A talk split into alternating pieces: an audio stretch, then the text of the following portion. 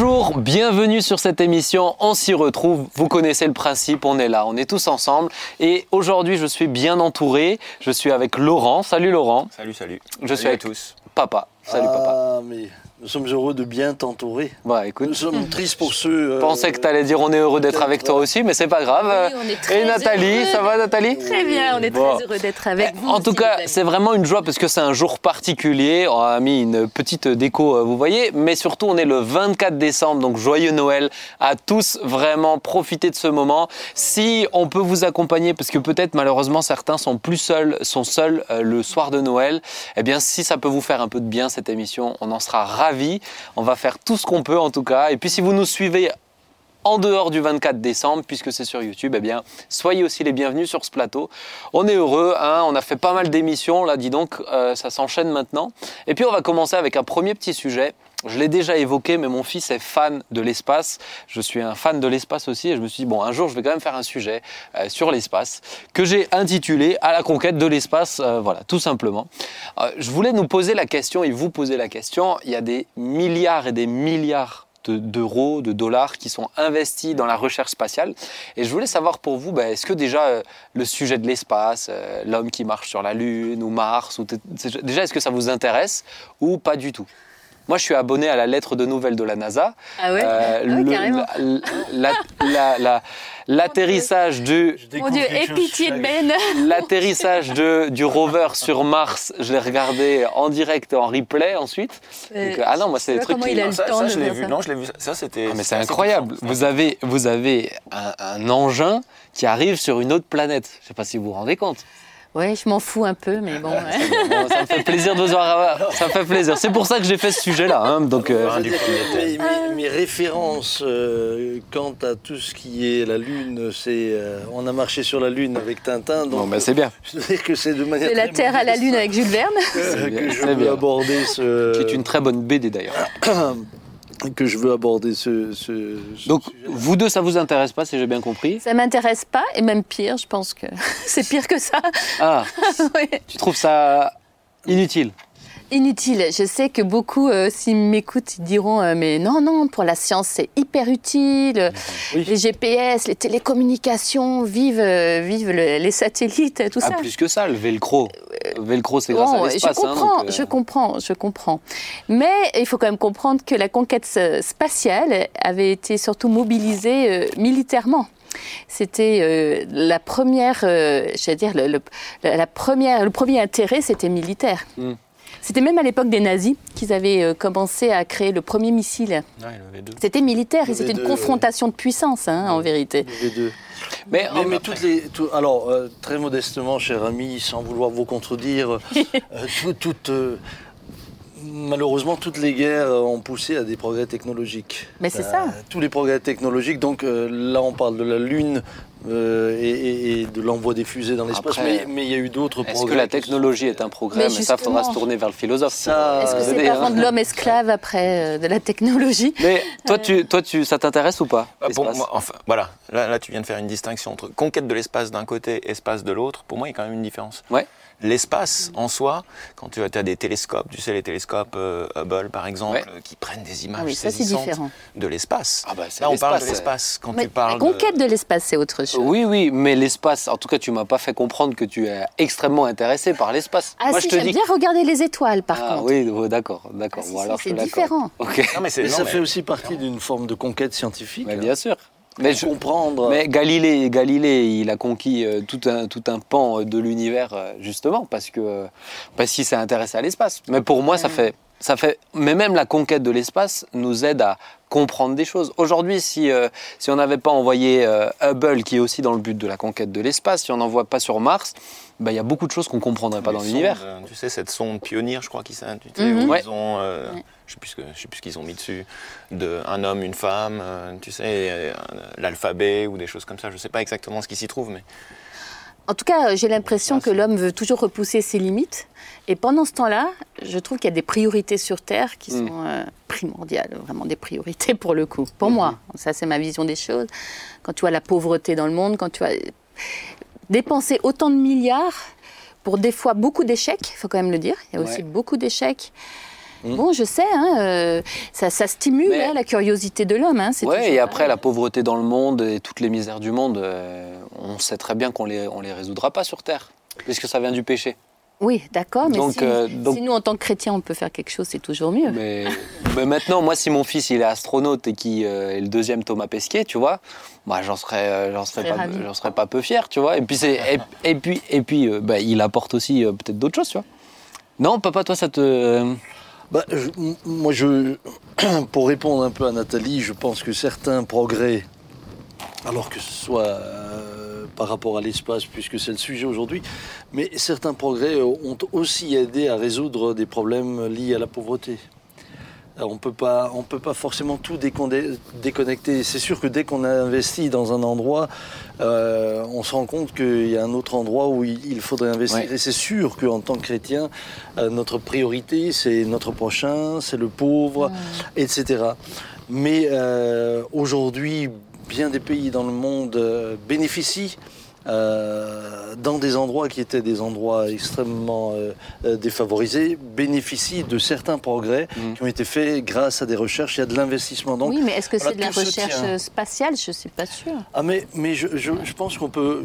moi, je- je- j'ai pas la prétention de pouvoir euh, répondre, mais je, je pense que tout peut contribuer automatiquement. Il y a des découvertes qui vont faire que tout le monde va en bénéficier, d'autres non. Mais la mobiliser, là, euh, en ce moment, est-ce qu'on mobilise beaucoup par rapport à rendre Mars habitable, par exemple? Ouais, justement, alors ça c'est la question que je voulais, je voulais poser, parce que je veux m'arrêter dessus.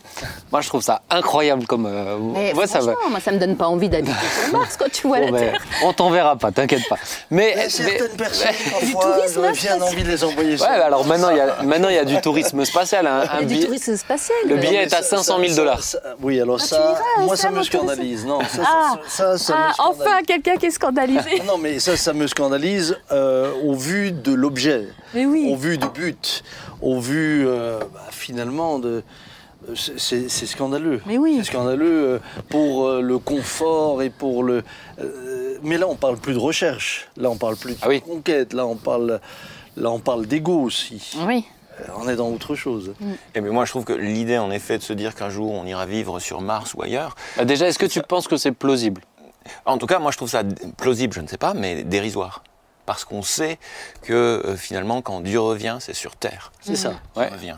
Et, euh, et on sait que les, le- les enjeux sont ici, ici-bas. Oui. Donc pour moi, l'idée selon laquelle un jour la Terre, euh, si la Terre brûle ou si la Terre n'est plus habitable, on ira vivre ailleurs, je trouve ça complètement dérisoire en fait. Mm. Et le fait en effet d'investir, alors c'est pour ça conquête de l'espace, il y a conquête de l'espace et conquête de l'espace. Ah, si c'est envoyer un télescope, comme je l'ai dit tout à l'heure, qui, qui saisit des images euh, magnifiques la euh, d'autres galaxies, ou alors là je dis, oui, je dis c'est magnifique, ça nous renvoie aussi À la grandeur, de, Dieu. On est d'accord. Euh, mais je pense que tout se joue ici-bas. Oui, mais ben, bah, c'est sûr que ça serait dommage si un, chrétien, au tourisme si un spatial. chrétien se retrouve à habiter euh, sur Mars et que Jésus revient et que du coup il n'est pas sur la bonne planète, ça serait embêtant. Mais, Et mais, puis euh, finalement, Dieu a donné la terre à l'homme pour l'assujettir, et puis son objectif, Ouais. c'est la terre. ouais, ouais. Donc pour vous, c'est impossible que quelqu'un puisse habiter sur euh, Mars un jour? Ah, bah, on Ah dit- non, on- on c'est peut-être pas impossible, on- justement. On ne dit pas que c'est impossible, mais c'est pas le but. La folie humaine, elle est capable de ça. C'est pas le but. C'est Mais donc- comme, euh, c'est comme habiter sur la Lune. On se rend compte qu'on est déjà capable d'habiter pendant des mois euh, dans des stations, etc. Donc non, c'est pas impossible. Mais euh, je rejoins entièrement euh, ce qui vient d'être dit. Bah oui. Dieu nous a donné un endroit, il est beau, il est merveilleux. Mais Euh, c'est- je pense que ça vaut la peine de tout faire justement pour que cet endroit eh bien, soit respecté. Ouais, mais c'est, mais c'est intéressant parce que toute la Bible, ben, bien sûr, met que l'emphase, en tout cas sur, euh, la terre, sur ce qui s'y passe. Euh, la fin, ça sera la fin de la terre aussi, etc. Maintenant, euh, ben, c'est pour ça que je pose la question est-ce que ça sera possible, même, euh, même sur un plan spirituel, que quelqu'un habite sur une autre planète? Parce que si la planète, la Terre, et donc l'humanité, à la fin, euh, tout se termine et qu'il y a quatre pelés euh, sur la planète Mars, parce que là aussi, euh, je pense pas que ça soit, ça soit possible. Moi, je dois dire honnêtement, l'idée qu'on puisse habiter, moi j'aime bien cette notion. En plus, euh, je suis fan de science-fiction et tout ça, donc euh, j'aime bien tous ces trucs-là. Mais, mais, euh, mais euh, je pense pas personnellement qu'un jour ça sera possible. Non, et puis c'est pas pas un but en soi maintenant. Maintenant, euh, pour euh, terminer, puisque tu as dit que le Seigneur reviendra euh, et c'est sur la terre, etc. Mm. Je veux dire, s'il y avait un astronaute à ce moment-là euh, qui est chrétien et qui est, qui est ailleurs, Ça se passera bien pour lui. il sera sauvé. hein. Ah. C'est bien que tu le rassures, parce qu'il y a beaucoup d'astronautes qui se posaient la que question maintenant. trouvé- moi, ce que j'ai trouvé aussi intéressant dans la conquête euh, de l'espace euh, sous l'angle dont tu le présentais, c'est-à-dire la découverte, de- ah bah, c'est que euh, dans beaucoup d'endroits dans le monde où justement on adorait les astres parce qu'on avait euh, attribué aux astres finalement une divinité comme le soleil, la Ouais. lune, etc. Bah, tout ça est tombé. Et puis on s'est rendu compte que finalement le, le- le seul, bah, le seul peuple c'est le peuple hébreu qui, depuis le début, parlait du luminaire, jamais n'a attribué une euh, quelconque divinité ni au Mais oui. soleil, Ouais. ni à la lune, etc. Et ça, c'est quand même extraordinaire. C'est-à-dire que les seuls qui avaient une révélation depuis le départ, c'est le peuple hébreu. Une Mhm. petite peuple, euh, c'est pas eux qui faisaient partie des grandes civilisations, c'est pas eux qui faisaient partie de, tu as les Aztèques, etc. Ils adoraient le soleil, Égyptiens, euh, les Égyptiens, Ouais, le, tout ça. euh, le dieu, le- la lune, etc. Et, et- et cette petite peuplade, Mm. eh bien non, elle a une, elle a une révélation cosmologique avant l'heure. C'est-à-dire que euh, Dieu, au travers, au travers de, de- de Moïse et, de la Genèse, eh bien, leur, leur- leur- leur- leur donne tout de suite cette conscience que ce sont des astres, ce ne sont pas des dieux, contrairement à tous les peuples Avec une qui fonction entourent. en plus. Mm. hein, dans Et là, je trouve qu'il y avait une découverte de l'espace qui est une révélation. Mais c'est pour ça que moi je suis pas tout à fait d'accord avec toi Nathalie quand tu dis que la conquête de l'espace elle, elle date d'il y a pas très longtemps. Parce que pour moi la conquête de l'espace du temps de Galilée c'était déjà le cas. C'est juste qu'il n'y avait pas les moyens qui sont, Tu sais, euh, qui sont en fait, actuels, mais le but c'était de, de euh, découvrir, de comprendre et de l'utiliser, tu vois. L'espace, c'est 100 km au-dessus de nos têtes, on Ouais. rentre dans l'espace. Et, et c'est ça qui fait que euh, concrètement, officiellement, et, euh, il y a eu une date qui a été donnée, 1944, je crois de mémoire, euh, avec le premier missile qui a dépassé cette, euh, cette limite des 100 Oui, km. mais là tu parles de manière physique, mais moi, mais moi de, après- tout, de tout homme, de tout temps, l'homme a, a voulu euh, euh, comprendre et conquérir d'une certaine manière, c'est tu autre- vois. C'est autre chose, la conquête spatiale, parce que c'était le sujet. Ouais. Et puis après, euh, s'intéresser aux astres, comme Dieu il les a placés La pour, euh, cosmologie. ouais, pour, pour justement nous donner le, bah, le- le- un calendrier, en fait. Ah ouais. Donc ça aussi, Dieu, Dieu nous le dit. Alors ça, c'est intéressant. Mais ouais, ouais, pour moi, c'est pour moi c'est la suite logique. hein. Dès qu'on a les moyens, de- dès qu'on a les moyens d'aller plus loin, euh, on va plus loin. Si, Ben, L'homme, il est si- toujours compétiteur. preuve, hein. si, si Galilée, si Galilée avait été en 2021, il n'aurait pas fait ce qu'il a fait. Il serait allé beaucoup plus loin parce il veut pas plus de limites. L'homme, il refuse les Tu vois limites. Hmm. Ça, ça, ça renvoie à l'inhumanité de la science. Mais moi, je, je- quand tu parles de conquête de l'espace, ça me fait, ça me- je, pensais à un psaume de David, et puis je, je l'ai retrouvé, c'est le psaume 8.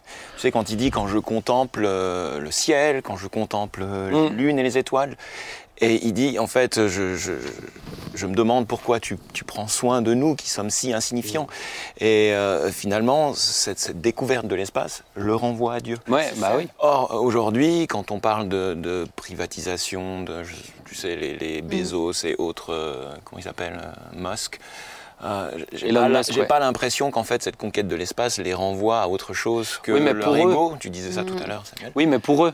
Mais moi qui regarde tout ce qu'ils font, ah bah ça m'émerveille de voir un euh, une première machine arriver sur Mars, voir les premières images, entendre les premiers sons des enregistrements de la planète Mars. Je dois dire que ça m'émerveille, tu vois. Je l'utilise pour être, euh, pour être ébahi devant, devant ce qu'il a fait là-bas, alors que Maintenant, tu sais, Ben, quelqu'un a dit euh, le miracle, c'est pas que l'homme est marché sur la Lune, Mm. mais c'est que Dieu, au travers de son Fils, est venu Ah marcher oui. sur la terre. Ouais. Et, et- et, euh, je crois que quand Jésus est venu, ça a été euh, la rencontre non seulement euh, avec, avec, euh, avec l'espace, mais surtout avec le Créateur.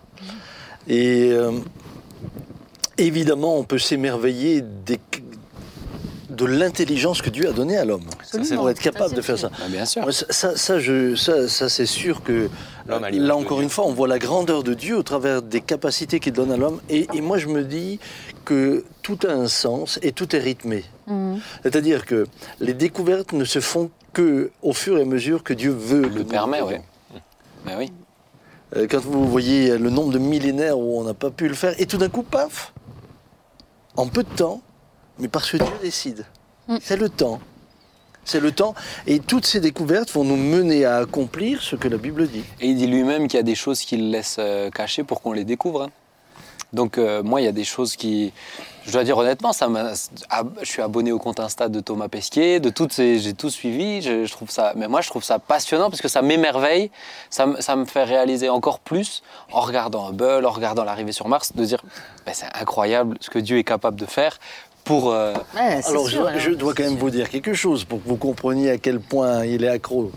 C'est que mon petit-fils, qui a tout juste ans. trois ans, va à l'école, garde son bonnet Ah, lui, il est plus et accro ses que moi, hein. bottes, en disant qu'il ne peut pas enlever le bonnet parce que c'est son casque lunaire, sinon il ne peut plus respirer. Et alors, alors les institutrices sont affaires donc dans la classe, dans la classe, tu le vois avec son ans bonnet. Qui, euh, qui, qui garde le bonnet parce que c'est son casque lunaire et il peut plus respirer sans. Bon, ça vous montre le degré de. fait des Mais, dans la ah, cour. non, mais je pense que lui, il m'a mis encore plus dedans. hein. Il est peut-être plus accro que moi. C'est par contre moi ce que je trouve toujours beau, c'est que euh, très souvent, quand euh, Dieu veut aussi manifester sa grandeur, il, il encourage à lever les yeux Oui, vers le ça, c'est autre ciel. chose. Mais oui. à lever les yeux vers le ciel. Euh, Lorsqu'il parle à Abraham, il dit mais regarde les étoiles. Ouais, Et puis, et puis là, tout d'un coup, il nous, il nous plonge dans un. bah, il nous plonge dans, dans, dans, dans l'infiniment grand. Et ça, c'est extra, c'est extraordinaire. Et, et je suis. Je suis ce qui, qui m'encourage ces, ces temps derniers, après, après quelques lectures, etc., c'est de voir à quel point la science, qui, euh, au travers de ses progrès dans le dernier siècle ou, euh, les deux derniers siècles, euh, avait la tendance de démontrer que ce qu'elle découvrait prouvait que Dieu n'existait pas, maintenant est en train de s'inverser. C'est-à-dire que plus on avance, et entre autres au niveau de la conquête spatiale aussi, au niveau cosmologique, eh bien, on est en train de de revenir dans l'autre sens. C'est-à-dire que les scientifiques, plus ils avancent, plus ils découvrent l'univers, plus ils découvrent la profondeur de ce que Dieu a créé, Que l'univers est fini, etc. plus, plus ils découvrent que l'univers a une fin, plus ils, plus ils reviennent au Créateur. Antithèse, cela dit, tu dis Dieu manifeste sa grandeur en, en nous invitant à lever les yeux vers le ciel, mais comme tu l'as dit tout à l'heure aussi, Dieu manifeste et a manifesté sa grandeur En de manière ultime en se Oui. faisant homme. Mais oui. Euh, donc euh, voilà, c'est un petit peu le, le- je vais pas dire le revers de la médaille, mais et ça ne veut absolument pas dire qu'on ne peut pas s'extasier. Ça me rassure parce que je vais continuer. Donc, euh, ça- Oui, et puis euh, je veux rassurer aussi, je m'extasie devant la beauté du ciel. c'est bien. Ben, Et, et les enfants, euh, enfin moi je Et vois moi, le je mien continue aussi. à m'énerver quand tous ceux qui, euh, par, euh, pour avoir fait ce que personne n'a fait, euh, se font des voyages à Bon, ça, des- c'est- Ah, mais ça. Je suis d'accord. et, et, et ils voient encore une fois une source de gain. 500 000 dollars le billet, Oui, t'imagines oui. Non, Fou, hein. j'imagine pas. T'imagines pas, toi Non, c'est pas. J'imagine même pas. Je trouve ça tellement. euh, Ah, c'est indécent. c'est indécent. C'est indécent. Indécent. Bah, après, ça sera peut-être moins cher dans deux ans. Hein. 300 000. Et ça vous va. savez que Neil Armstrong, quand il a, il a mis donc le, le pied sur la Lune, dans, dans ce voyage-là, en fait, il a plus voulu retourner. Ah ouais. C'est comme s'il avait euh, accompli pour lui euh, la fin de la fin. Euh, Buzz, Al- Buzz Aldrin qui était chrétien. hein. Ouais, Buzz Aldrin qui était avec lui, qui était un chrétien. tout à fait. Et euh, mais je comp- enfin, j'ose imaginer. tu- T'imagines, t'es sur la Lune, tu vois la Terre de loin comme ça? Tu- Qu'est-ce que tu veux Ouais, voir de plus? tu peux pleurer, hein, tellement c'est beau. hein. Ah, bah, Ah oui. Je sais pas si Ouais, tu peux pleurer sur la. Lune, mais. Ben voilà, bon écoutez, moi c'est un petit sujet, moi j'aime bien, je trouve ça... Et je suis toujours abonné à la NASA, Je et me je suis suis toujours abonné à Thomas une Pesquet. émission avec un martien. Non, mais tu vois. Un futur martien. Mais n'empêche, et ça j'aimerais bien, un jour on va l'aborder parce que je me, j'aime bien discuter de ça, et on m'a posé la question sur Internet, est-ce que les martiens, les extraterrestres peuvent exister euh? On va pas partir là-dessus maintenant. Non mais ça serait intéressant. Hein Euh, je sais Je vais pas te faire venir. Ça peut intéresser. ah mais, bah c'est des internautes qui l'ont posé, cher père. Bah donc, oui, euh, euh, donc alors qu'il y ait des extraterrestres, oui. Non mais oui, mais euh, Jésus, Les, les- sur les- Jésus, les anges ne sont-ils pas des extraterrestres? Ah ouais. Mais oui. Jésus il est venu sur Terre. Mais oui. Mais pas au sens où nous on l'entend. Ouais, ouais, ouais. non mais on va faire ce sujet. Mais en recevant Jésus, nous ne sommes pas devenus des extraterrestres, mais des terrestres extra. Oh là là, Oh. c'est magnifique. Et Mais certains, voilà. certains Et nous prennent pour des extraterrestres. Donc, Ah Oui, euh, oui, oui, Mais, euh, nous savons que nous sommes des terrestres extra. c'est bien. Le Seigneur nous a changés. Amen. Bon, en tout cas, on va faire un jour, on va note. faire, on va faire un jour ce sujet. Je trouve ça, je trouve ça assez marrant de l'aborder avec bonne vous. note là. hein, Oui, oui. mais Note, note-toi le, tu pourras le mettre dans une prêche. Mais, euh, Souvent, mais il y a- ça, ce que tu as dit, c'est bien. On on va, un jour, on fera ce sujet. Moi, j'aime bien parce que c'est des, des discussions. Comme on est enregistré, il n'a pas le choix de vraiment s'impliquer dans la discussion. Donc, euh, si je le fais à la maison, il bah, bah non, donc il part sur autre chose. Euh, oui. Là, il n'a pas le choix. Obligé. Donc c'est cool. Tous les sujets que je veux aborder comme ça, je vais les mettre ici. On va continuer parce que là, on a un invité qui est extra cette aussi. Table, euh, cette table est devenue une espèce de, Un prétexte. de- un prétexte psycho, pour- psycho, Pour tout, pour tout aborder, ouais. Mais c'est génial. de famille. C'est le- canapé de. C'est mon petit canapé ici. Moi, je suis à l'aise comme ça. Ouais. Je vais m'allonger, je pense, sur la table pour Ah vous bah parler. oui, ouais, ouais. Non, s'il te plaît, maintenant. On va continuer parce on qu'on a, on a, on a un invité qui est vraiment Extra, génial, oui. qui est extra, euh, qui s'appelle Jean-Fred. Et puis, Jean-Fred, c'est quelqu'un de, de, de- de particulier. Le jour où je l'ai appelé, je me suis dit, mais, mais cette personne, elle n'a pas une seule vie, c'est pas possible. Il fait un milliard de choses dans sa vie. Et puis, c'est un, c'est un général de l'armée française. Et voilà, il y a eu plein de sujets, enfin, il y a plein de sujets qu'on pourrait évoquer avec lui, mais ça semblait chouette de pouvoir aborder quelqu'un qui est général, et on va en parler. Il a, il a vécu pas mal de conflits aussi, il a dû gérer pas mal de conflits, de, de, de choses au niveau du terrorisme, etc. J'ai envie qu'on puisse parler de crise, puisque le but, c'est pas juste de parler de son expérience, on va partir de son expérience pour peut-être en retirer quelque chose de concret pour nous et pour euh, les gens qui nous écoutent, parce qu'on passe tous par des temps de crise parfois. Donc, euh, qu'est-ce que lui a retenu, qu'est-ce que lui en a sorti de bon et qu'on puisse euh, utiliser peut-être ce soir ou à partir de maintenant. Donc, on va l'inviter sur le plateau, Jean-Fred. Bonjour Jean-Fred, Bonjour, Jean- bonjour à tous et joyeux Noël euh, qui, qui arrive. Oui. Joyeux Noël, eh oui, nous sommes le 24. euh, En tout cas, vous qui nous suivez, vous êtes le 24. Nous, on enregistre un peu avant. Mais on est vraiment heureux, encore une fois, de le faire. Et Jean-Fred, très heureux de t'avoir sur le plateau avec Oui. nous. Moi de même, hein. vraiment. Vraiment. Alors, on est, on est ravis. Je voulais un peu aborder cette notion de crise, de gestion de crise. Et je voulais te demander, Jean-Fred, euh, alors, déjà, peut-être depuis combien de temps es-tu dans l'armée? Alors, je suis entré dans l'armée quand j'ai fait Saint-Cyr et j'y suis rentré en 78. Donc j'ai fait 39 ans d'armée et là maintenant je suis euh, général à la retraite, jeune général euh, retraité Euh, et donc euh, j'ai la possibilité de m'exprimer en, en- en toute liberté, euh, bien sûr en tenant compte de mon devoir de, de réserve et de pas livrer de secrets militaires. Mais je peux livrer des secrets de mon cœur en tant que chrétien, voilà, et, et vraiment le partager avec vous. Bon, c'est bien. Et puis les secrets militaires, on les aura au ciel si vous voulez les avoir. hein. Voilà. Euh, donc ça, ça, ça ira. Alors, je me suis noté un petit peu parce que, euh, comme, comme dit, tu as un parcours euh, assez riche, mais tu as eu à gérer beaucoup d'opérations, notamment dans le Golfe, au Kosovo, à Kaboul, des conflits de type, je dirais, plus classique et des conflits type terroriste. Moi, je voulais qu'on aborde cette question de la crise aussi, de la gestion de crise. Est-ce que c'est le, c'est le genre de choses qui peuvent amener des pressions intérieures? Bien, j'ai envie de dire, je- enfin, je suppose. Mais est-ce que chez toi, ça a amené à ce moment-là ces conflits, des, pressions intérieures et, comment tu as fait pour les gérer? Bon, alors, c'est sûr que on passe tous par des, moments de crise, et tu l'as dit tout à l'heure, vous l'avez partagé. euh, on a des crises dans nos vies, dans nos familles, on a des enfants qui vont mal, on a des maladies qui peuvent déclencher des crises.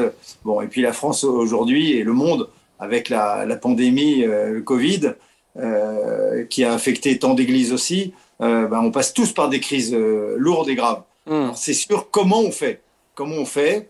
Euh, Moi, j'ai été aidé par le fait que je suis chrétien. J'ai eu, j'ai vécu une conversion au tout début de, de ma vie de, de jeune officier, juste avant de me marier, et on a eu une expérience de, de foi, ma femme et moi, et on est depuis 40 ans, on est chrétien.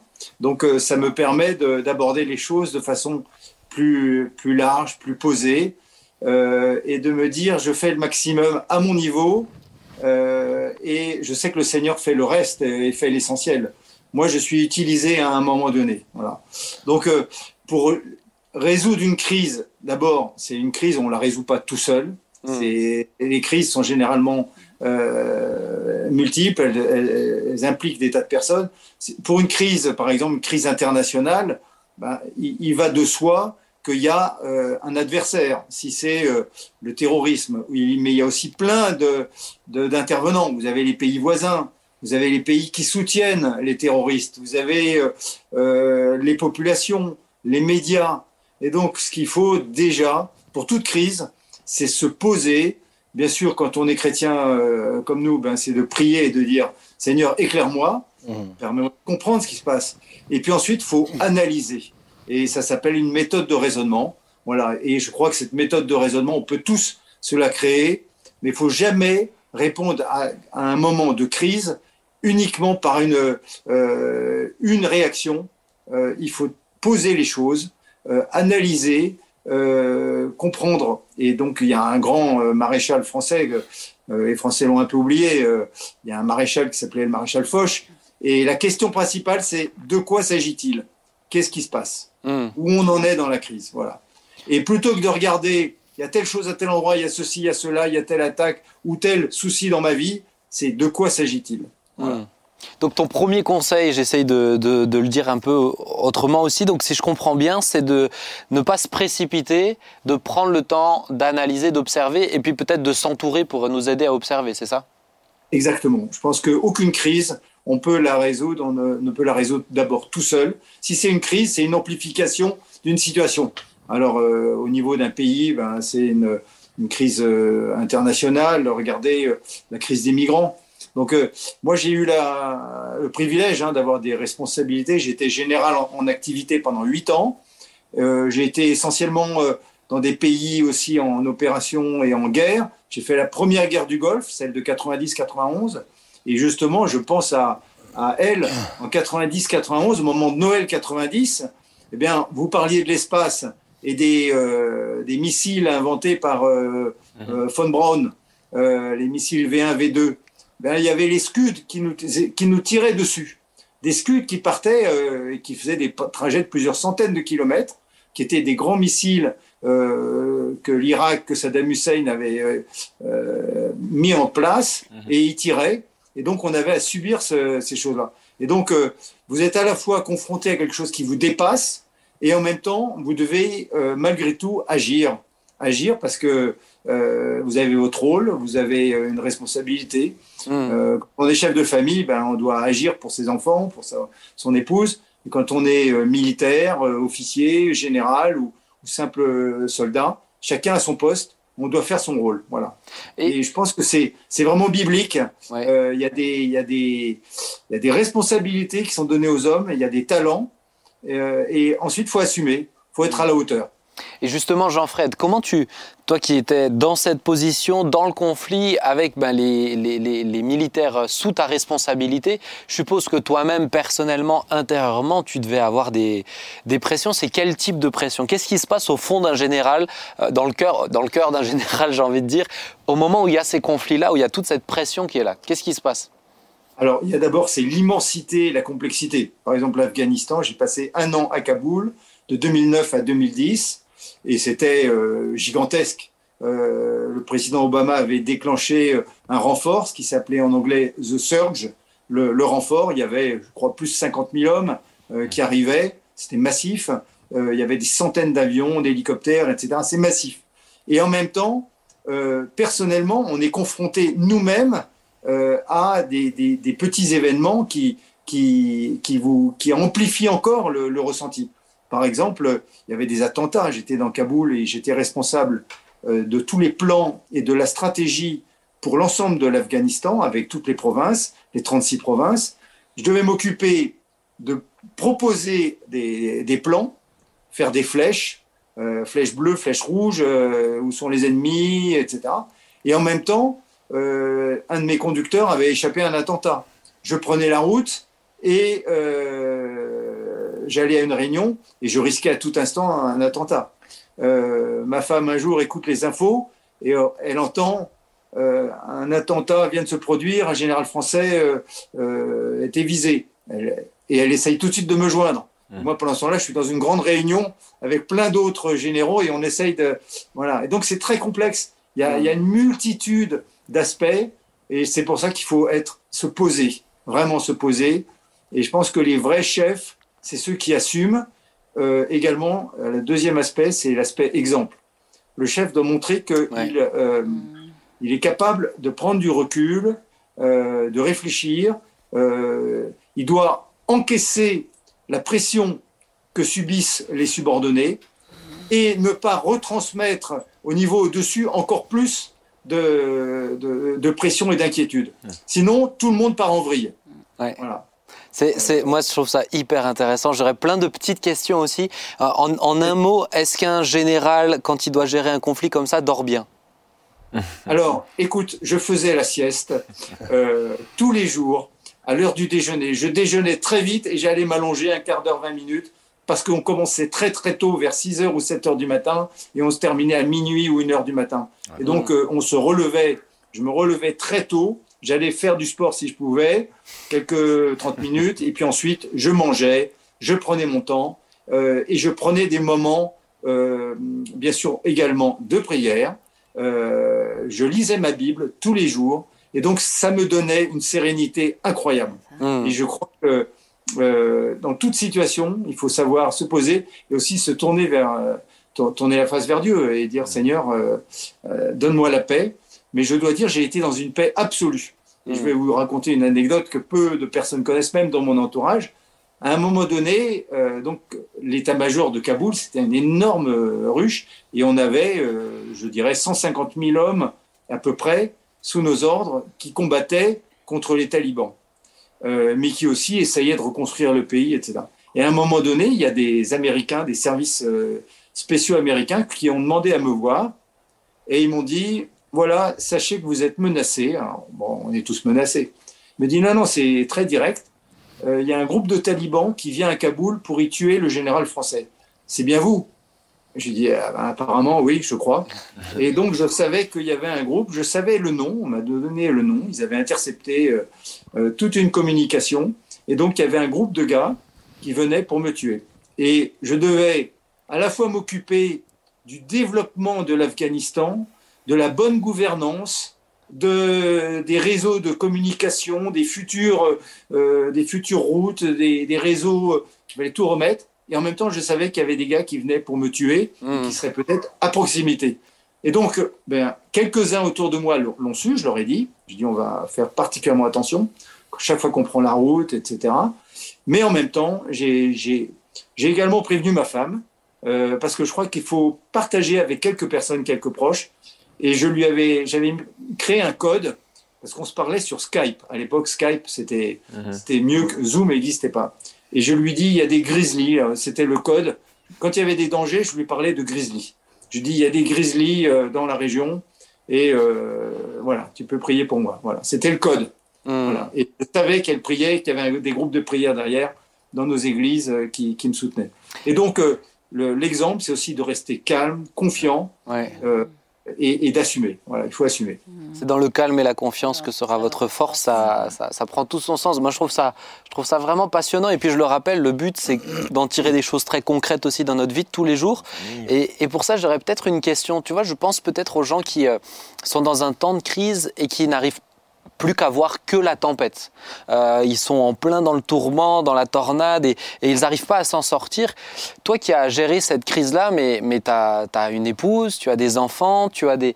Comment tu fais pour... euh, comment tu as fait à ce moment-là pour gérer la crise tout en restant père, tout en restant euh, époux, tout en... Comment tu fais ça? Parce qu'il y a des parents qui sont dans des crises et qui ont encore des enfants qui ont... Comment on fait? Ouais, c'est vrai que c'est des questions euh, fondamentales pour chacun. hein. Alors déjà, par exemple, à titre très concret, avant de partir dans un pays en crise, on te demande d'écrire ton testament. Euh, et alors j'ai eu, j'avais sous mes ordres avant de partir une jeune capitaine qui n'était pas mariée, qui avait 27-28 ans, toute mimi, euh, toute mignonne. Elle a pleuré dans mon bureau parce que, alors je lui avais dit, il faut faire un testament et, et- et je le mettrai dans mon bureau, dans mon coffre.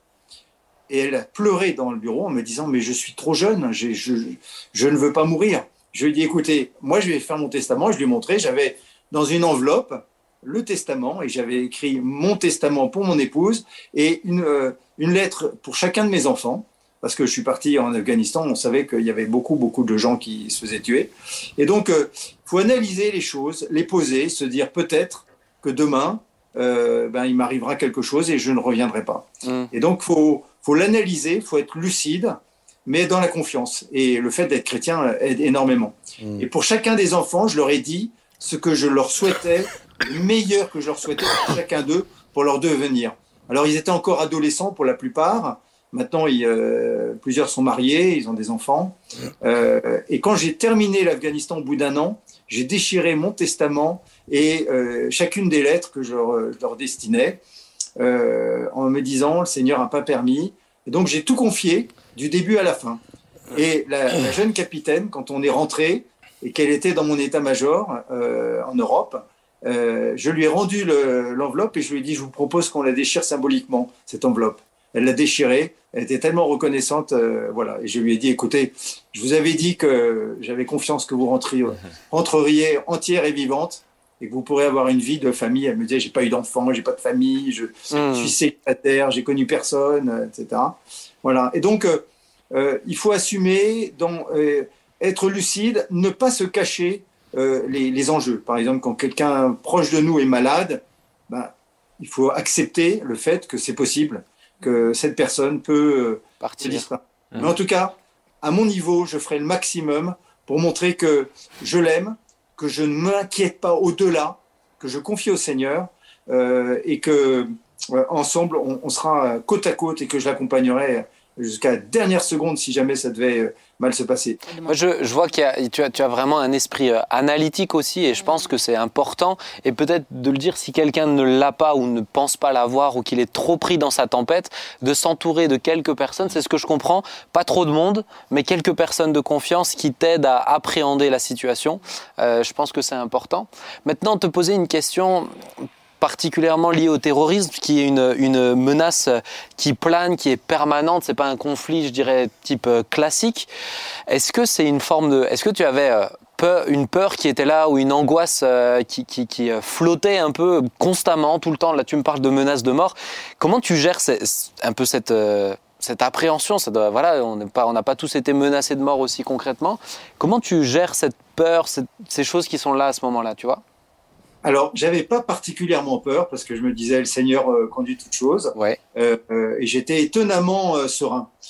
par exemple, j'avais un, un, conducteur d'une de mes, j'avais directement sous mes ordres 60 officiers qui, qui, travaillaient sur les plans et la stratégie. Et il y avait des conducteurs. j'avais un Hollandais, type super, et il devait emmener certains officiers à des réunions dans Kaboul ou à l'extérieur, etc.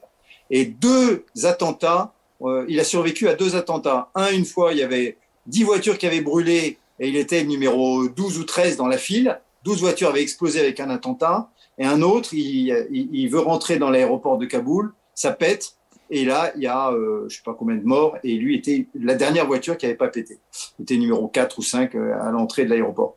Et des camarades lui disent, Peter, dis donc, tu as brûlé tes, tes cartouches, tu as brûlé tes jokers. Maintenant, il... prochaine fois, c'est toi. Jamais 203. Et lui-même se le disait aussi. Mmh. Et, euh, et, on me prévient, on me dit, euh, Peter ne va pas bien. Alors je reçois Peter. Alors évidemment, c'est pas du tout la, laïcité. Mais j'ai fermé la porte de mon bureau et je lui dis, Peter, deux choses l'une. Qu'est-ce que tu penses? Si tu as peur, tu peux rentrer. Je peux dire que pour des raisons médicales, psychologiques, et je te rapatrie, je demande à, euh, aux Pays-Bas et on te rend euh, à ton pays. Mais ce sera un terrible échec pour toi. Deuxièmement, pour tous les copains. Voilà. Par contre, moi, je te dis qu'à titre personnel, je prie pour toi. Il te reste combien de temps à faire ici? Il lui restait trois semaines. Je dis, écoute, on va prier. Moi, je vais prier pour toi. Et euh, je demande au Seigneur, devant toi, que tu puisses rentrer indemne. Voilà. Alors, il me regarde et puis il a accepté de rester. Voilà. Et donc, il a gardé euh, la tête fière. Et à la fin, je lui ai dit Au revoir, Peter. Tu vois, ça a marché. Alors, il me dit Oui, mais il reste encore le trajet jusqu'à l'aéroport. Je lui ai dit Écoute, je continue à prier. et et c'était entre nous, dans le secret du, bureau. Et je lui ai transmis euh, une certaine sérénité. Mais en même temps, après, je me disais Quelle responsabilité Je suis complètement fou. Qu'est-ce qui, qu'est-ce qui te prend? Tu devrais euh, prendre de la distance jouer le général français, mon ami, euh, écoutez, faites comme vous voulez, euh, euh, etc. Non, je me disais, pourquoi j'ai fait ça? Ben, Je pense que c'est parce que j'avais une proximité avec ce, mmh. garçon, et même de, l'affection. Et donc, je pense qu'on peut parfois s'engager et c'est cet engagement, je pense, qu'il a rassuré. Voilà. C'est intéressant parce que ça allait avec euh, une, question. Je voulais te poser une question et ensuite laisser peut-être un peu la parole aux, personnes autour de, la table. C'est gentil. Oui, c'est.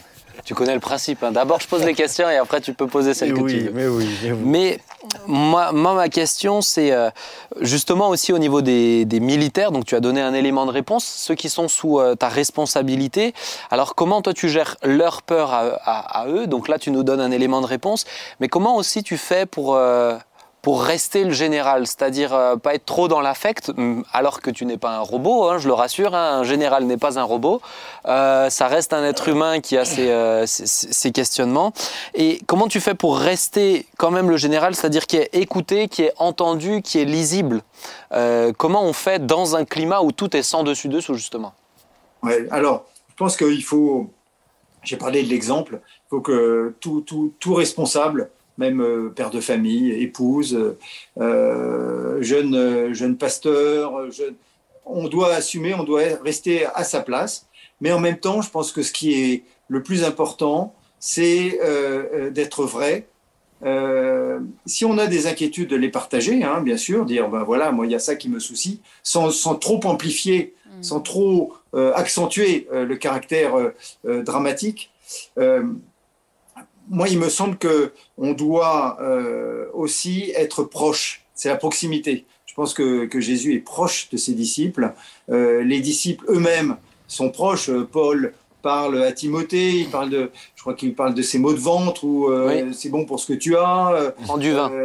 la proximité, se mettre au niveau de, de, de, de nos, de, de tous ceux qui nous entourent, de ceux dont on est responsable, euh, y compris même des, des gens avec qui on on n'a pas grand plaisir de, travailler ou de rencontrer. Moi, je me souviens que avant de partir en Afghanistan, on, nous avait mis en garde, surtout ne parlez jamais euh, avec les Afghans de votre situation personnelle, de, euh, questions de, religion, etc. Et en fait, j'ai découvert que les Afghans, une des choses qui était très importante pour eux, c'est de savoir si j'avais des fils et si je croyais en Dieu. Voilà. Et donc, euh, à partir du moment où on avait des fils, euh, c'est alors c'est assez évidemment curieux dans, dans notre société euh, occidentale, mais pour eux, d'avoir un fils, c'est assurer une descendance, etc. Et euh, bien, mes interlocuteurs, quels qu'ils soient, à un moment donné, si euh, ils me demandaient, euh, mais vous, vous êtes père de famille, vous avez des enfants, je disais oui, et je répondais là-dessus.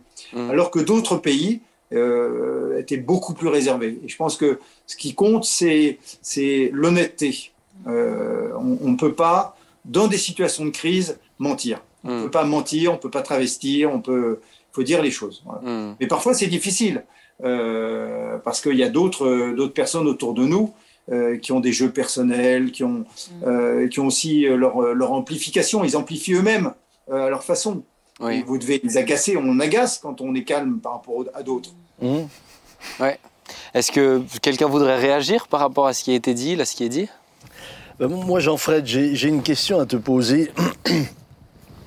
Euh, Quand on parle de gestion de crise, on parle de bonne gestion, de mauvaise gestion. Et puis, et puis évidemment, quand on est un décideur, euh, suivant la manière dont la crise se déroule et des conséquences euh, qu'elle peut avoir, Ouais. euh, il y a aussi parfois une lutte avec la culpabilité. Euh, euh, toi qui es général, euh, évidemment, c'est- ce sont très vite des, des vies qui sont en jeu, des hommes que tu as pu perdre. Euh, pour nous qui sommes pasteurs, il y a, il y a d'autres enjeux, mais, mais il, il y a toujours cette question, mais euh, j'ai pas fait assez ou j'ai... Comment, comment tu gères ça, La culpabilité, ouais. cette culpabilité Oui, la culpabilité. Alors c'est sûr. Euh, D'abord, euh, tout homme, euh, au fond de lui-même, même quand il n'est pas chrétien, je pense le, le sentiment de, de premièrement de l'échec et deuxièmement de, de, de, de sa responsabilité et surtout quand les choses peuvent mal se passer. Je sais que quand je faisais des plans, si vous voyez, vous voyez ce que c'est une carte. euh, il y avait au-dessus de moi un général américain, un grand chef américain, avec une puissance euh, de feu euh, gigantesque, puisqu'il y avait toute l'armée américaine derrière lui. Quand la France avait, je crois, 10 ou 12 hélicoptères, les Américains en avaient 500 sur place.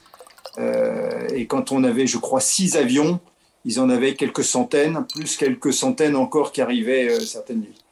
Donc la, puissance était gigantesque. Et moi, je faisais des, propositions d'action, no- notamment sur le plan militaire, opérationnel, de s'emparer de telle vallée, etc.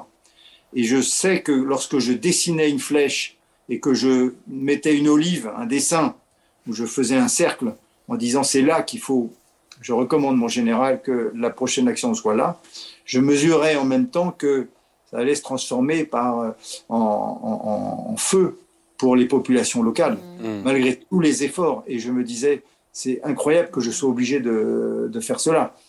Et ensuite, une fois que l'action avait lieu, euh, on avait des, des évaluations des, des dégâts, mmh. de, des pertes d'un côté de l'autre, et aussi de toutes les pertes civiles. Et donc, quand il s'agit de dessiner une olive sur une zone importante, euh, eh bien, je mesurais pleinement la responsabilité que je prenais. Je me disais, mais euh, je, ferais, bien de prendre des zones de désert où il n'y a personne. Sauf que c'est pas là que se mettent les talibans. Euh, ils se cachent pas à l'endroit où il n'y a personne. Ils se mettent plutôt dans des zones. Euh, voilà. Et donc la responsabilité, elle était là. Et je voudrais raconter une anecdote. Un jour, il y a un, un jeune officier français qui allait pas bien du tout. Et c'est un, un, de mes officiers me prévient et me dit un tel ne va pas. C'est un jeune père de famille, quatre enfants, et euh, il avait contribué à une action euh, de bombardement. Il était dans une chaîne, vous savez, il y a une chaîne, hein, il y a l'avion en haut, euh, il y a euh, des contrôleurs, euh, des contrôleurs euh, au sol avec des jumelles qui disent voilà un tel endroit, un tel objectif, et ils vérifient et ils disent il n'y a pas de dégâts collatéraux possibles, il n'y a pas de population civile dans un cercle donné de tant de centaines de mètres, etc. Et puis ensuite, il y a quelqu'un qui autorise le, le déclenchement. Et bien sûr, il y a une autorité à un moment donné qui dit OK. Et donc l'avion tourne et puis à un moment donné, il lâche une frappe sur une zone. Et normalement, il ne devait pas y avoir de pertes civiles. Et ce jour-là, il y a eu, je crois, euh, toute une petite famille décimée. Ils ont tous été tués. Il y avait au moins six personnes ou sept personnes euh, dans la chaîne de décision. Mais le, ce jeune officier était au milieu, à un moment donné. Et donc j'apprends qu'il va très mal parce qu'il euh, se sent responsable. Mmh. Et il avait eu le, ce qu'on appelait le, le Battle Damage Assessment, le BDA, euh, c'est-à-dire le, bilan des, pertes. Il y avait zéro taliban tué, et par contre, il y avait, je ne sais plus, toute une famille au tapis. Les enfants avaient l'âge des siens. Et donc, il était absolument euh, effondré. Je le reçois, et on me dit, bon, je savais qu'il n'allait pas bien, il me raconte ça, il, il, a des larmes aux yeux dans mon bureau, et il me dit, je me sens coupable. Et je lui dis, mon cher, euh, vous savez l'estime que je vous porte. Euh, c'est un sujet euh, terrible et moi aussi j'ai des enfants. Et premièrement, cette guerre, c'est pas vous qui l'avez voulu, c'est pas nous qui l'avons voulu. Vous êtes là. Deuxièmement, il y avait un chef qui a pris la décision. Vous, vous êtes au milieu de tout ça. Qui est le chef ici? Alors il me dit, bah, c'est vous. Je dis bon, bah, c'est moi qui prends la responsabilité. considérez que c'est moi qui dois assumer ce qui s'est passé euh, vous, vous êtes euh, déchargé de cette responsabilité. Je vous décharge de cette responsabilité. Je vous le dis euh, en toute sincérité. Voilà. Et je lui ai dit maintenant souffler, etc. J'ai aussi demandé à ses camarades de le surveiller. je crois qu'on lui a retiré son pistolet pour être sûr qu'il ne fasse pas une grosse bêtise cette nuit-là dans sa chambre. et voilà, j'ai assumé. Et. Après, je me disais, mais est-ce que j'ai le droit de, prendre la responsabilité de, quelqu'un d'autre? C'est comme euh, s'engager ou, se porter garant pour un emprunt, pour quelque chose, vous voyez? Et là, c'est moi qui ai dit, dans le secret de mon bureau, à ce jeune officier, père de famille, père de quatre enfants, euh, voilà, c'est moi le chef, c'est moi qui, suis le responsable, c'est moi qui assume, et moi je vous décharge de cela. Mm. Et, et il a terminé, il reste encore deux ou trois mois à faire, ça s'est bien terminé. Euh, à la fin, on en a reparlé. Je l'ai reçu dans mon bureau quand il partait. Euh, évidemment, il avait, euh, on a évoqué ce, cet épisode. Il avait été confronté à d'autres situations similaires parce qu'il était dans la chaîne de ce qu'on appelle le targeting, c'est-à-dire euh, les officiers qui contribuent à désigner la cible et à autoriser euh, une frappe. Voilà.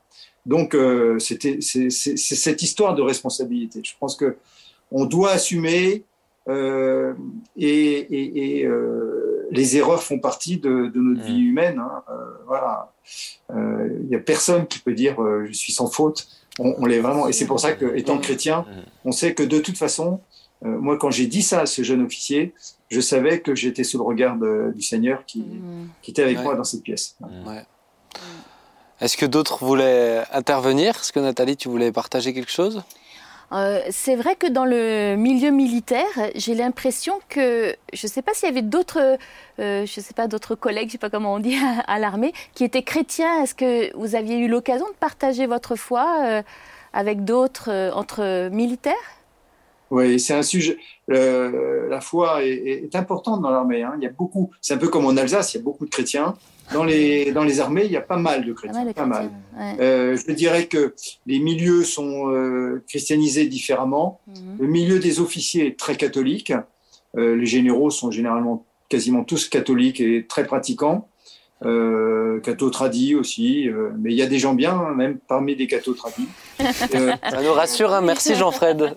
Merci. Mais oui, euh, le milieu des sous-officiers est un peu moins et les soldats très peu, mais on peut trouver des jeunes évangéliques euh, un peu partout, euh, à différents postes, et puis d'origine tahitienne, antillaise, etc. Voilà. Donc, euh, et puis on a les aumôniers. Voilà. On a des aumôniers mmh. militaires. Et je vous assure qu'il y a des aumôniers extraordinaires. Mmh. Et il y en a absolument besoin parce que sinon, on entre dans la déshumanisation de l'adversaire. Mmh. Moi, ce que je j'ai toujours pratiqué, c'est que je priais pour les ennemis. Euh, euh, quand j'étais notamment à la première guerre du Golfe, quand j'y étais, on entendait les bombardements des B-52 sur les lignes irakiennes et on était de l'autre côté, dans le désert. Et on, j'entendais comme un, train qui passait, mais qui durait toute une nuit. C'était au loin, ça bombardait incroyablement. Mais je priais pour eux en me disant, Seigneur, c'est des êtres humains. Euh, épargne ceux qui peuvent l'être, euh, voilà, que ce soit les, les, les mécanismes de, de, de, de, cette armée irakienne qui soient cassés, mais pas, pas les êtres humains, pas les civils, etc.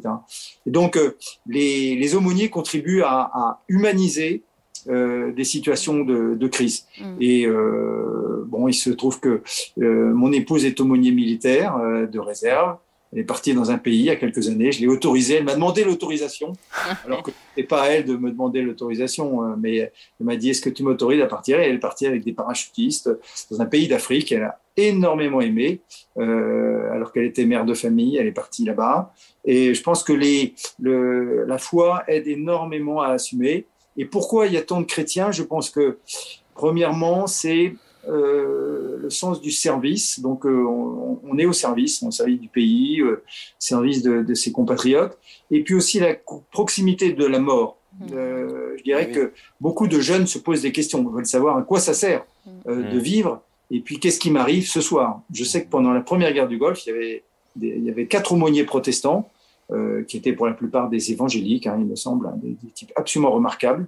Euh, et il y en avait un qui était euh, dans la Légion auprès de, de, légionnaires. Il avait fait des baptêmes dans le désert et il disait en rigolant qu'il les avait baptisés avec de la bière parce qu'il n'y avait pas d'eau. Il y avait très très peu d'eau. Hein. En fait, les, les, Français en étaient vraiment dans le désert et, et, voilà. Et donc il y a une humanisation euh, du combattant qui est indispensable, du chef. Mm. Il y a aussi un conseil au commandement que les aumôniers euh, donnent et qui contribue à, justement à éviter euh, euh, des, des, situations incroyables. Et par exemple, je me souviens que j'ai eu en Afghanistan un, général américain qui était un de mes camarades. Euh, il y en avait un qui était très engagé dans la foi et donc il y avait un culte tous les tous les dimanches. Il y avait un culte et moi je, je, je me forçais de malgré un emploi du temps de dingue de, de, partir pour 40 minutes, de quitter mon bureau et d'aller euh, à ce, ce, culte, qui était essentiellement des aumôniers américains. Et j'allais pas au culte euh, dans le camp français parce qu'il y avait 17 kilomètres à faire et que chaque fois que je prenais la route, je risquais un attentat. Et je me disais, il y a ma vie, mais il y a aussi celle de mon conducteur et du jeune commandant qui m'accompagnait, français. À nous, à nous trois, on totalisait, je sais plus, 10 enfants, 12 enfants. Enfin, mmh. euh, c'est trop bête. Et donc, j'allais au culte américain. Et donc, euh, culte américain, il y avait des aumôniers remarquables. Euh, et on, priait, on priait. Et je pense que pour les, les chefs, c'est très important, pour les chefs comme pour les soldats. Sinon, on devient des brutes, de véritables brutes, euh, où on profane les corps des ennemis, on ne respecte pas les familles, on ne respecte pas les civils, on ne se respecte pas soi-même. Euh, et c'est pour ça qu'il y a cette ce, ce, nombre important de, de chrétiens dans, dans, dans, dans, nos, dans nos pays et dans, dans l'armée française. Mmh.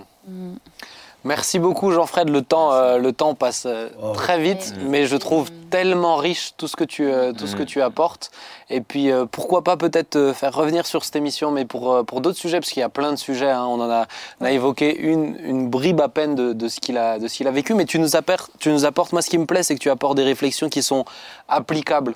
Euh, dans la vie de tous les jours, euh, prendre du recul, savoir s'entourer, pas de beaucoup de personnes, mais quelques personnes avec qui on prie, avec qui on échange, avoir ce, désir d'analyser aussi la situation, de pas juste être dans l'émotionnel, le ressenti, mais comprendre pourquoi c'est là, afin de trouver des éléments de réponse. Donc merci beaucoup. Merci. Vraiment, et puis, euh, et puis bah, que le Seigneur puisse continuer aussi de t'inspirer pour la suite. Tu as toujours énormément de choses euh, qu'on n'a pas évoquées là, mais tu, euh, tu es euh, un, un général à la retraite, mais pour le Seigneur, tu n'es pas à la retraite, ça c'est sûr. Euh, donc euh, au ciel, ce sera le repos. Exactement. Exactement. Comme un pasteur disait, la vraie retraite, on la prend au ciel. c'est ça. Oui. C'est ça. Amen. Merci beaucoup Jean-Fred, et, euh, et puis peut-être à bientôt, avec grand plaisir en tout cas. À bientôt. Au revoir, Jean-Fred. Au revoir. Au revoir. Au revoir. C'est euh, c'est riche, hein Ah, Quelle mais vie, hein et C'est riche et c'est un monde qui est ouais, tellement différent de celui dans lequel on a l'habitude Mm. de se trouver et qui pose aussi euh, automatiquement énormément de questions. Ah oui. Euh, C'est pour ça que je, je voulais d'abord abo- évoquer cette question de la crise, etc. Mais le monde de l'armée, le monde, de- de- c'est- c'est c'est la guerre, c'est des morts. hein. donc euh, moi je trouve que ce qui est, ce- j'ai beaucoup aimé ce qu'il disait à la fin, c'est euh, de veiller à pas déshumaniser Mm. euh, les, ceux qui prennent les décisions, sinon on, sinon on devient des. Et en même temps, quand tu parles avec euh, voilà, un, un général de l'armée française qui prend des décisions, etc., ben, quand tu relis l'Ancien Testament, Mhm. quand tu vois parfois les, les- les- les décisions militaires qui étaient prises avec les, conséquences sur, sur les populations, il y a bien des, des personnes qui me disent mais c'est pas possible, ce Dieu d'Israël, ça peut pas. Mm. Et c'est Pourtant, on est, on est là dans une réalité. Alors évidemment, ça mériterait un autre sujet et je veux pas Mais- aller plus ouais. en avant là, là- mais, tu vois, là-dessus. mais... tu vois, je pense que beaucoup de gens euh, ont peur de prendre des responsabilités, mais aussi à cause de ça. Parce que ça demande derrière aussi de- d'assumer. Assumer, comme il a dit. Des... Moi, des fois, on est en entretien et puis on nous demande des conseils sur des situations. Alors, euh, ça n'a rien à voir avec. euh, Mm. Mais tu sais que certains conseils, euh, ça fera vraiment des différences euh, marquantes et frappantes pour, pour la personne, pour Mm. la famille. Donc, vraiment que, euh, que Dieu nous aide. Courage, hein. Ouais. Et Oui. je- mais je trouve, je trouve que c'est très riche aussi tout ce qu'il a, du tout ce qu'il a courage. apporté. Et, euh, je, on n'a pas, pas eu l'occasion d'aller plus loin, mais la gestion émotionnelle. Émotionnel. Ouais. J'ai essayé de la, j'ai essayé de la porter que- un petit peu avec Jean-Fred, mais on sent qu'il est droit dans ses bottes aussi. euh. Ouais. Mais il le faut, hein. Il Il le faut. même parlé de, de sérénité. Ça, Ouais. De oui. L'idée selon laquelle tu dois tout de même, malgré les émotions, ne pas les laisser Laisser transparaître. emporter par les émotions. Ouais. il a dit en quelque Ça, maintenant, comment, euh, ce qui serait intéressant, mais là, ce serait peut-être presque plus euh, euh, un médecin qu'il faudrait, c'est mais justement comment, comment euh, mettre tes émotions euh, sous parenthèse. On a fait une émission Oui. sur les émotions, je sais pas si tu t'en rappelles aussi. Si, si, je, je- je- je m'en souviens, mais c'est intéressant là dans, dans ce domaine-là, puisque euh, les enjeux sont, Sont énormes. sont énormes. C'est ça. énormes. Et Mais la capacité- sous parenthèse pour pouvoir rester serein. Et moi, ce que j'ai C'est trouvé. la capacité à prendre du recul, je trouve, qui est. Ouais. Ouais, la capacité à prendre du recul, La mais- maîtrise mais- de soi, Ouais. hein, tout ça. Ouais. Et là, ce serait intéressant peut-être un jour de faire une émission sur qu'est-ce que signifie prendre du recul. Hmm. Ça veut dire quoi? Hmm. Ouais. Pratiquement. Mais Parce que comment- justement, je, je sais que l- on a déjà atteint l'heure, mais pour moi, en fait, en, en une ou deux minutes, j'aimerais, j'avais évoqué, j'aurais voulu qu'on entre un peu plus en profondeur, mais si un jour ça s'y prête, on, on le fera. Mais justement lié à tout ce qui a été dit, euh, vous avez le texte de Matthieu 11, 28, Venez à moi, vous tous qui êtes fatigués et chargés, je vous donnerai du repos. Et euh, c'est en lien avec ce que tu dis là. Mais comment ça veut, qu'est-ce que ça veut dire se décharger sur Jésus? Parce que beaucoup de gens ont du mal aussi à comprendre ça. certains, ils se déchargent au moment de la prière, et puis quand ils ressortent de la pièce, euh, ils repartent euh, tout aussi lourds que ce qu'ils étaient. Oui. Peut-être, papa, qu'est-ce que pour toi ça veut dire? Comment se, dé- décharger? Alors pour moi, se décharger, c'est intimement lié à la foi. C'est-à-dire c'est intimement lié à, à ta conscience de la réalité de la présence de Dieu et du fait que lorsque tu lui parles, il t'écoute. Et s'il t'écoute, il agit. Mm. Et ça, euh, dans des moments de crise, euh, puisque évidemment euh, j'ai écouté avec, avec attention, j'ai- connu des moments de crise divers et variés, que ce soit De pression, hein, tu vois. des- du couple, de la famille, euh, mais ensuite que ce soit à l'échelle de l'Église, et puis ensuite au-delà La de l'Église, pandémie, euh. la pandémie, ça a été un moment de crise qui, nous a qui nous a explosé. Euh, ça a été le fait d'entrer dans ma chambre et de pouvoir vraiment euh, parler à Dieu, Ouais. crier vers Dieu, et euh, mais savoir que Dieu m'entend et la conscience au travers de la foi que Dieu est présent. Alors que je rentrais dans la pièce avec une pression terrible, euh, Juste attention à ton micro. parfois, euh, oui, euh, parfois même physique. Ce que Mm. je veux dire par là, c'est que ça, peut se traduire par des angoisses physiques. Oui. Mhm. Euh, je, je ressortais libre. Cette angoisse n'était plus là, cette pression n'était plus là, parce que, parce que j'avais eu ce moment d'entretien. Mais euh, un moment d'entretien ne voulait pas dire que c'était définitivement terminé. C'est-à-dire que parfois j'étais obligé de retourner.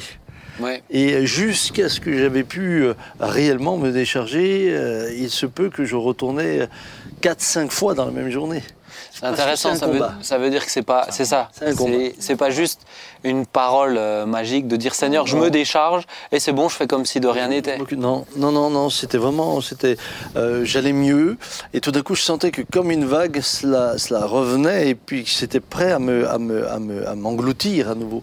Puis là, je retournais Ouais. dans ma, dans, dans, euh, alors c'est dans ma chambre ou ailleurs, peu importe, mais, mais c'était un combat Ouais. jusqu'à ce qu'il y ait vraiment la victoire. Jusqu'à ce que tu sentes que la foi a vraiment pris Voilà, le dessus. Jusqu'à ce que la foi ait pris le dessus, Ouais. et là, j'avais la victoire sans rien voir encore. Ouais. Je voyais encore rien, tout était encore dans la même situation, mais intérieurement, intérieurement, j'avais la sérénité. Ouais. Mais tu vois, tu, tu parlais de vraiment euh, pleurer devant Dieu, crier à Dieu. Il y a eu d'ailleurs il y a quelques semaines un très bon message aussi, euh, il y a un mois maintenant, très bon message de Claude Écoué sur le cri de Bartimée que je vous encourage à écouter. Mais pour moi, il y a aussi ce côté déchargez-vous sur lui. Euh, se décharger, il y a la décharge émotionnelle. Au tout début de, de l'émission s'y retrouve, j'avais fait pendant la pandémie, il y avait eu un phénomène, c'est la gestion du stress par le cri. Et les gens qui déchargeaient en appelant une ligne téléphonique et juste qui criaient comme ça. Mais, mais pour moi, se décharger, il y a aussi cette décharge émotionnelle. Mais il n'y a pas que ça, il y a une dimension beaucoup plus spirituelle. C'est à un moment donné, parce que j'ai crié à Dieu et que je sais qu'il est là, j'ai cette assurance. Mais c'est pas. En fait, je pense que beaucoup de gens ont du, ont du mal à, à- à cerner que c'est pas une formule magique. Ouais. C'est vraiment une, c'est une, c'est une, Oui. c'est une disposition, c'est une, c'est une stature. C'est je prends et- cette position-là. Il y a une chose importante aussi quand on parle de crier, c'est pas une question de volume. Mais oui. Non, non, mais, mais je je pense qu'il faut préciser les choses. Parce que vous avez par exemple l'exemple d'Anne, qui, qui- qui- mais elle crie vers Dieu, cette femme. C'est le cri du cœur. Par contre, elle ne bouge que les lèvres. Il n'y avait aucun son qui sortait. Et, et c'est pour ça que le, le- le sacrificateur Élie, il a le sentiment qu'elle a, qu'elle a- bu. Ouais. Et il y avait juste des petits sons comme ça. Mais, en elle, c'est le, c'est le cri qui arrête Dieu. C'est ça. Mais c'était le cri pour, silencieux. oui.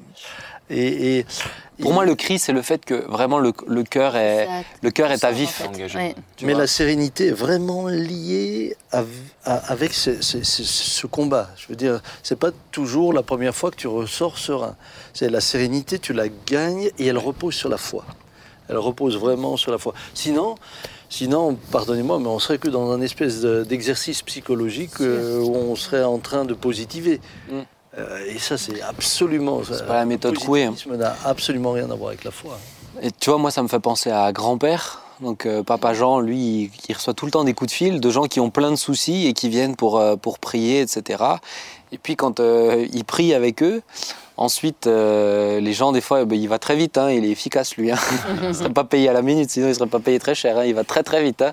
Mais, mais euh, il prie. Et puis ensuite, les gens ont encore envie d'exprimer de Oui, mais tu vois, ça me fait de la peine, cette situation. Et il dit On a prié maintenant. Mhm. Maintenant, on lui fait confiance.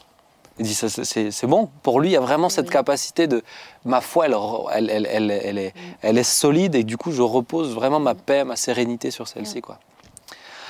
C'est super intéressant, hein. moi je trouve que c'est c'est On vraiment va riche. refaire sur ce thème-là. une- Ah ouais, ouais, ouais, ouais, on va pouvoir aller plus loin, mais ça, ça aurait été dommage de pas Ah aller. non, non, non, là, de pas On embrayer a parlé juste sur d'ailleurs de déposer les fardeaux. Hein. Ouais, Euh, c'est ça. C'est pour ça que ça me semblait vraiment, euh, vraiment Non, C'était important. très, très enrichissant. donc. Oui. On va prier ensemble?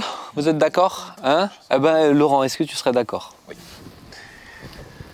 Voilà, Seigneur, je voudrais euh, te remercier déjà pour ce, pour ce temps, pour cette, ce temps particulier, cette saison, Seigneur, où nous nous souvenons de ce moment clé, où tu as choisi, Père éternel, de, voilà, de devenir homme, euh, de, de t'incarner, Seigneur, en Jésus.